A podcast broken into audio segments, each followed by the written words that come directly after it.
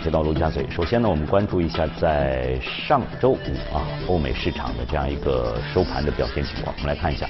欧洲三大指数呢是全线上涨的，其中英国富时呢是零点三一，德国戴夫指数呢百分之零点四七，法国 c c 四零呢有百分之零点二二的涨幅。好，我们再来关注一下在上周五啊美股的表现情况，涨跌互现，其中道琼斯呢是小涨百分之零点一四，纳斯达克、标普五百呢都是微跌的。好，马上呢我们连线到前方记者李爱林，了解一下详细的情况。你好，爱林。早上好，主持人。市场密切关注贸易局势的进展，标普和纳指全日在平盘位置小幅震荡，苹果拖累道指表现为表现最差的成分股。高盛意外削减苹果目标价，由一百八十七美元下调至一百六十五美元，基较现价有百分之二十五的下行空间。该行称其硬件与 Apple TV Plus 服务捆绑销售，相当于让利六十美元。按照苹果的会计方法，对硬件的毛利率、每股收益等将产生重大负面影响，尤其是即将进入销售高峰期购物季。另有机构称，尽管新款 iPhone 十一价格略低，但投资者意兴阑珊，预购量疲软。该股在盘中曾经回吐超过百分之二点六，市值跌回万亿美元的下方。苹果在午后回应称，视频订阅服务对其财务没有影响，股价跌幅收窄。经济数据层面，美国公布了好于预期的八月零售月率，得益于汽车销售和在线购物的增长，八月零售销售额环比增长百分之零点四，前值上修为百分之零点八，销售额连续六个月上升，是自一七年六月以来的最长升势。但如果看细分行业，食品饮料、服饰配饰、加油站等录得环比百分之一上下的跌幅。美国零售联合会评论称，八月消费者支出仍具韧性，支持美国经济继续温和扩张。但相较七月，消费者的信心下滑。九月加深的关税将对家庭消费造成下行风险。无论如何，经济衰退的担忧已是大幅的缓解。美国十年期国债收益率升至百分之一点九以上，触及六周高位，按周上涨三十个基点，是一六年十一月以来的最大周涨幅。总结本周，无论是贸易还是经济数据，消息面多为利好，道指雷涨百分之一点五。接下来的一周市场焦点呢，就是美联储会否跟随欧央行的宽松措施宣布降息二十五个基点。CME 利率观察工具显示，百分之八十六点五的交易员预期再度降息，板上钉钉。主持人，好的，谢谢安林的介绍。马上呢，我们和秦毅开始今天的全球关注。这个在我们这个小长假期间，这个国际市场上事情也是比较多的啊。对。比如说这个。欧洲的这样一个降息，而且极有可能这个再起 QE 就开始印钞了。嗯，然后这个，然后呢，这个沙特的这个油田遭到这个袭击，啊，包括这个美股，这个已经是连续三周录的上涨，这个道指是八连阳了，好像这一下子，呃，市场也也看美美国市场的话，感觉哎，好像那前一阵是我们的那那种担心好像不是，好像没有不在了，而且感觉就是。它马上又又这个新高又又要回来了，这种感觉。其实市场的话还是有比较大的一些风风格的一些切换，是吧？因为年初的话，我们看到都是基本上是一些成长股，包括一些啊食品饮料、一些防守股。但是呢，从上个礼拜的话，我们看到典型的话是价值股起来。嗯嗯。因为价值股起来的话，最关键的触发因素的话就是美债啊，美债十年期的话达到一点九，这是一个相对来说一个比较大的一个升幅。然后两年跟十年期的这个利差的话，也恢复到十个基点，是吧？但是我看了一下，包括像 CPOE 的一些啊波动率啊，那基本上也是在十三左右。嗯。就是说，虽然市场有一个比较大的一个风格的切换，我们看到很多科技股都在下跌，对对，是吧？一些趋势股的话，跌幅更大，像今年涨幅好的一些趋势股，可能回调都在百分之十五。但是呢，从波动率的角度话，因为跟去年一八年一八年的话，那一波就是说十一月份科技股下跌的话，它的波动率可以瞬间可以达到五十。那说明这一波的话，只是说今年至今整体因为科技股的话，你像标普五百它是五点接近六万亿市值这么大一个群体，今年指数是上涨百分之二十。但是信息科技它还是上涨百分之三十一，列为整个全行业是排名第一的，是吧？说明就是说上个礼拜在债券收益率，那尤其是像那个欧洲，它也宣布了这么一个就是大家预期中的一个降息，其实很快，就是说你说是下降十个基点，从负的零点四到零点五之后，包括欧洲、德国、法国，他们的一个长端的中长期的一个债券收益立立马就是上升了，怎么跟那个美国十年期国债都保持同样的一个趋势，是吧？其实因为欧洲的话有。另外的话，它也推出了一些类似像那个分层的，也有些新意啊，有很多都是大家预期当中。当然，有些新意的话，可能就是分级的一个存款，是吧？这个的话，因为我们知道从那个欧债之前的欧债危机至今。整体，它整个欧洲欧元区的一些中央银行的话，就是这些银行在中央银行的超额的一个货币储备的话，现在不断的在积累。为什么积累呢？就是说，你的存款每一年都有百分之四或者百分之五左右的一个增幅，但它整整体的一个经济的话不是很景气，所以它的一个贷款的需求的话，它一年增长只有百分之一点几，这样每年的话就有三个基点的一个结余，所以到现在还累计在账面上就有接近两万亿欧元。这些钱，如果按照现在新的按照零点五的话，这是对所有的话对银行的一个利润的话是会有一个打击。所以现在开始分级之后呢，至少有将近九千亿美九千亿欧元左右，这一这一部分的钱还是可以，就是放在欧央行的，还是可以零，就是它不掐住你任何费用。但是呢，只有一万亿左右，那可能是按照新的来进行掐紧。所以呢，对，我觉得这一条的话，对，呃，欧洲的一些银行的一些利润的话，会产生一些影响。比如说你的现金储备比较大了，尤其像德国银行都有钱嘛，德意志银行啊，是吧？呃，这些它基本上它可能可以，就是说在利息的一个减免方面的话，可能有接近两两亿欧元，是吧？嗯。而他自己在重组，它的利润值，二零二零年的话可能只有在二十亿，那么要接近百分之十，是吧？所以对但，但是呢，对于普遍的一些欧资银行的话，影响不会太大，可能就两百分之二到百分之三左右的一个影响。因为我昨天我也看了一下，就是说，像今年欧资银行在整体。欧洲六百指数里面，银行股还是涨幅最小的。美资银行的话，我们看到今年的话，基基本上有百分之十八，是吧？但欧资银行呢，只有百分之二到三。但部分的一些法国啊，或者一些荷兰银行啊，那相对来说表现比较好一点，百分之十五、十六，左右？嗯嗯。整体我就觉得像。呃，欧元的欧洲的这一次降息的话，基本上在在大家的一个预料之中。那这就好像这个这个这他这马上之后，马上我们就要跟到十七号的这个美美美国。对，因为它的负利率不是说大家在谈美谈日本的引入的负利率的话，其实欧洲比它还要早。欧洲的话，在一四年的年底，我记得是十二月份左右，先提出一个负利率，然后紧接着到了一五年初的话。进入的一个 QE 一个购买的一个计划，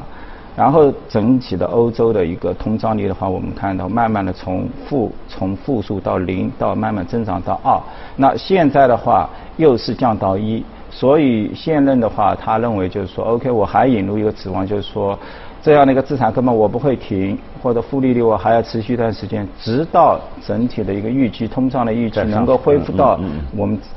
指引当中的二左右水平，那现在是在一左右这个水平，是吧？那从股市上的一个交易的话，就是交易员的一个动作上面的话，虽然因为今年的策略大家都很明显，就是两头策略是吧？一头压整个一个成长，科技股作为龙头是吧？其实你看今年，包括美股、包括中国、包括欧洲，今年涨幅最好的全部都是半导体股票，是吧？欧洲也是呀，是吧？几个 ASML 做光刻机涨幅都在百分之八十、一百是吧？百分之百。美资的话，西部数据啊，这些应用半导体啊，这些涨幅都在百分之七十。中国的话，好多也都是翻倍，是吧？基本上也都反映了这样的事的。第二个的话，就是在成长，因为成第二个就是防守，防守的话，因为大家预期整个一个利率比较超低，工业数据是吧？所以交易的话，一个对应的一个传统行业，一个工业数据，我们看到是的话，利率不断的下沉，是吧？然后呢？成长的话，我们看到整个一个零售数据很好，大家还是愿意去嗯买入这些成长型的，所以就是目前的。从目前的这个状况来看，就是说我们现在说，比如说欧洲已经开始在这样个十个基点内的零点五，然后呢这个宽松啊要推推推升这个通胀的指标。美国就像刚才我们前方记者也提到的，这种板上钉钉的这个这个这个这个这个降息的是，尤其还在石油价格，而且关键问题是这次完了之后，可能紧紧接着还会有下一次的，在今年年内还会有的这这个情况中。那么从整个的方面来看，应该说从目前的条件来看，也完完全全是利好于股市。应该是从这方面它的宽松来讲，但是是不是就是现在这种利好已经被提前给预支掉了，或者说会像这个美国在春节前，再会出现一波拉升呢？再会。而我觉得就是这一波，我们很快的，刚刚也谈到，就是回到一个市场的一个高点，是吧？就是说，现在但这个回到一个高点，我们看到科技股实际是在下下跌，它反而是走的。哎，科技股在下跌的，为什么会出现？就是说，很快市场找到一个新的接力棒，就是说价值股，包括银行啊，包括其他一些工业，因为像工业的话，它基本上今年还都是落后，低于这个。百分之二十的增幅，就是说，如果在这个风格一个切换，如果我我意思就是说发生一个比较大的一个切换，嗯，那一定会导致我们可以去看 CBOE 的指数会大幅的调整，就是说科技股完全下沉，就按照现在参议院所说，我对这些巨头 Amazon、谷歌啊或者进行一个垄断的一个调查，如果真的实施的话，那可能会，但目前而言的话，不大会有这样的一个现象，更加好。比较好的话，就是随着美联储的进一步的一个加降息，嗯嗯，那么它的一个二年、十年或者五年跟三十年之间的一个收益率区间越越加的能够陡峭，就是说底端能够继续往往下沉，那么银行股能够，因为银行股。占据金融股的话，占据那个比重在三点五亿美金万亿美金，是一个比较大的一个市值。但是他们进来的这段时间的表现并没有很突出，没有。呃，就是说今年是从上个礼拜开始，就是上周平均涨幅都在百分之九到百分之十，这是一个很大的。就是金融股应该是在上个礼拜，就是在我们休假期间的话，它一下子就完成了几乎一年指数的一个升幅，它就是能够超越上了。但目前的话，还是低于整个一个。低于整个一个市场的平均的这个涨幅。那么接下来的一系列的一个政策是吧？其实银行股涨我们也知道，只要有两点：第一个收益率曲线要走向；第二个你的贷款啊交易要活跃，这前提，它就是你的贷款的一个增速要回到一个正常的水平。因为现在无论是日本、欧洲也好，美国也好，就是你的钱贷款的一个增速是比较低的。那这个的话。毕竟银行的一些主要客户还是一些传统行业的石油化工啊，或者这些传统。那么只有等到他们的业务增量能够启动，需要。但现在的话，市场已经在中美贸易比较平缓的一个情况下，然后其他欧洲啊各方面，虽然他没有明确表达各方面财政的在货币政策相已经到位的情况，那财政政策如果继续推进的话。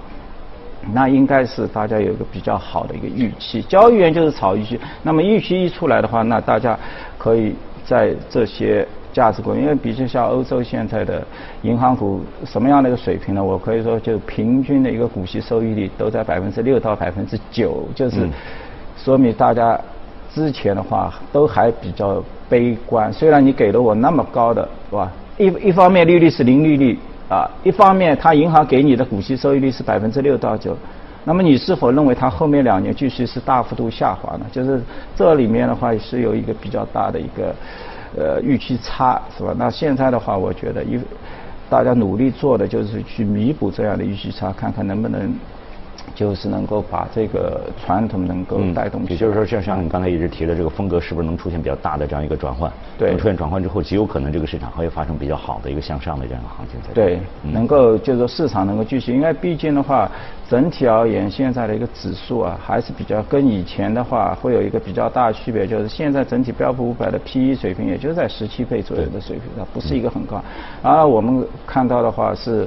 一些科技类股的话，可能是。遥遥领先是吧？欧洲的话比美美股差一点，因为它的科技股成分相对来说少一点，是吧？但这些的话，我觉得在后面的话，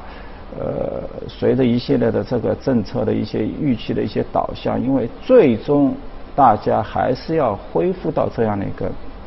正常的一个生产。虽然我们有一系列因素，包括人口老龄化、欧洲、日本啊这些一系列的因素，但最终还是市场会。回到这样一个呃制造的一个需求点。我我们之前前面也讲到，大概这样的一个周期的话是在四到五年左右。现在的话，呃，一个二零一二年到二零一六年，一六年基本上一个底部就在二零二零年，差不了这么几个月，是吧？那它还是要一个恢复正常。从今年。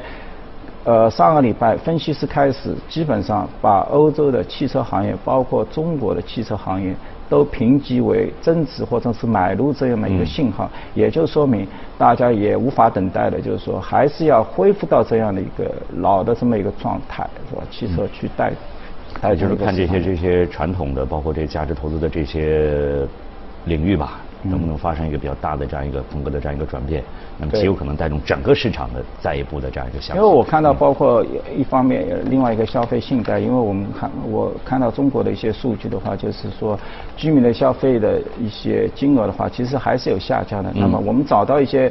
创新类的，能不能把这方面的一个需求再度一个激发？因为大家的需求还是在，只是呢，就是说。手头的一些 cash 啊现金，他的心理心理就是这对对对后后未来后面的一个预期，对他不敢做出这样一个一个决定，在对，嗯嗯，能够把这个一切整个烫平稳。嗯嗯，好，非常感谢秦毅呢，就这个目前的市场做的解读分析。马上呢，我们来关注一下今天的这个美股放大镜，来看看今天带来的这个。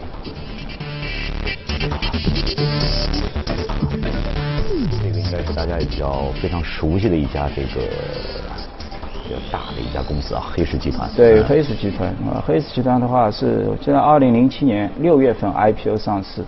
那个时候正好是市场一个最高点啊。那当然，上市之后很快股灾了，嗯，那么也随着市场有一波下跌。那么到现在十年的话。呃，应该讲从股价的话，它走势也不错，是吧？复利的话有百分之十一，整体的话加上股息回报的话，也回报也现在百分之两百八，是吧？也超越了指数，但不是很多，因为指数一年的复利也有百分之八点几，是吧？那它超越的是，但是从整体整体的一个管理规模的话，我记得二零零七年它 IPO 上市的话，管理规模在八百多亿美金，嗯，那现在的话已经。扩充到接近五千四百五十亿美金，是吧？这是一个非常大的，就是大的一个数字。对它整体，就是说，从目前而说，估值还是比较相对来说比较保守的，因为你的营收端的一个复利增长是在百分之十三，是吧？利润端是十十六十七，麻金的话保持在百分之五十四，就是一个非常盈利的一个状态。然后的话，股息收益因为进。上个礼拜它股价有所涨幅比较大，基本上能够平衡在百分之六左右，股息收益率又那么好，但始终大家没有给它很高的溢价，为什么？因为它是一个合伙制企业，在之前啊，在二零一九年七月一号之前，它是一个合伙制企业，就是之后的话，现在美国大型的一些另类资产公司啊、资产管理公司，他们都采取一个，包括像 KKR、凯的，都往那个公司制去，因为。你公司制的话，现在整体的一个税收，它已经是大幅度下降，嗯，三现在已经降到百分之二十五。你不改，那你的成本还会再增加。你的成本还有个第二个，对于这类资公司而言的话，就是说，如果你还是采取这种合伙人制度的话，那么现在整体像。美国跟踪的这些 long short 的基金，包括 index 一些风格指数基金的话，它掌管的规模也接近十十多万亿、十二万亿美金，其中的百分之六十左右，七万亿是不能购买你的，因为它有限嘛，你它只能去购买公司型的，它不能去购买这种合伙的，它受限制。那么你公司的话，的确这个时候对，呃。像那个黑石，这就是管理层要考虑的。那现在的话，他如果马上改过去的话，对于这些合伙人的话，可能暂时而言，他们的综合税负会有所提高，但这是两三年。但是呢？如果一旦你改成公司型，有更多的指数基金能能够来购买，那你的股价是能够上涨。扩大，我的对之前黑石的股价一直在三十九到四十之下徘徊了很长的年数，就是它的股息收益一直到了六到七，但始终就没改。那今年的话，你七月一号其实很明显，一改观之后，那你的股价到昨天的话已经上涨了百分之三十。嗯，仅仅在宣布之后。两个月，两个多月，你你要接近百分之三，所以说明市场的确是有增量资金进来了，因为很快黑石它能够加入到标普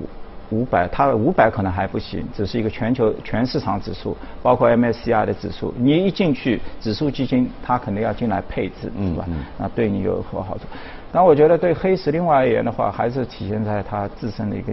呃产品创新，是吧？很多产品，比如说它呃擅长的这些房地产基金，今年九月份一个房地产基金的话，两百零五亿美金，现在创了全球的一个记录，是吧？就速度很快。包括它其他的一些全球的一些基础建设基金啊，就是在很短的时间都可以募集一百四十亿美金，就是速度很快。今年的话，整体到现在已经有一千，按照月度的呃资金的流入四百亿美金计算的话，全年可能已经达到十二个月的话，募集达到一千五百亿。就是说，你的整体规模在四五千亿，然后管理规模的话。每一年还有百分之二十五，就是它一年增加的是相当于一万亿人民币，嗯嗯，这个体量是非常巨大，是吧？而且在它的整个一个募集当中，我们看到一些永续资本，因为资产管理公司如果这个钱你进来放进来，三到四年以后它流出去了，啊，资金投完你解散了，你又要去新募集。是吧？就是说，你的管理费就是在估值中间最重要的一个管理费，其实是一个很波动的。嗯。但是永续资本你不存在，你募完之后它永远跟着你。对对。那现在它这一块规模的话，今年增长了百分之四十，也很大，达到了九百亿的规模，是吧？所以整体的话，这个也是第一呢，也是它公司这样一个能力的体现，对于这个整个的客户的吸引力也是不断的在在提升的。对。因为整体另类这就是头部的这些另类资产管理公司。最终，他们以十年的计算的话，他们战胜了这个标普五百。虽然我们说很多说现在大家都是买低成本的一个指数，但对于一些头部特别优秀的话，它的确还有两到三个点的一个胜出，接近在百分之十五，去除表现费以后。但是到未来我们看到，就是再往下去，就是说现在指数基金大家斟酌的已经非常厉害了，就头部公司已经很好了，但是呢。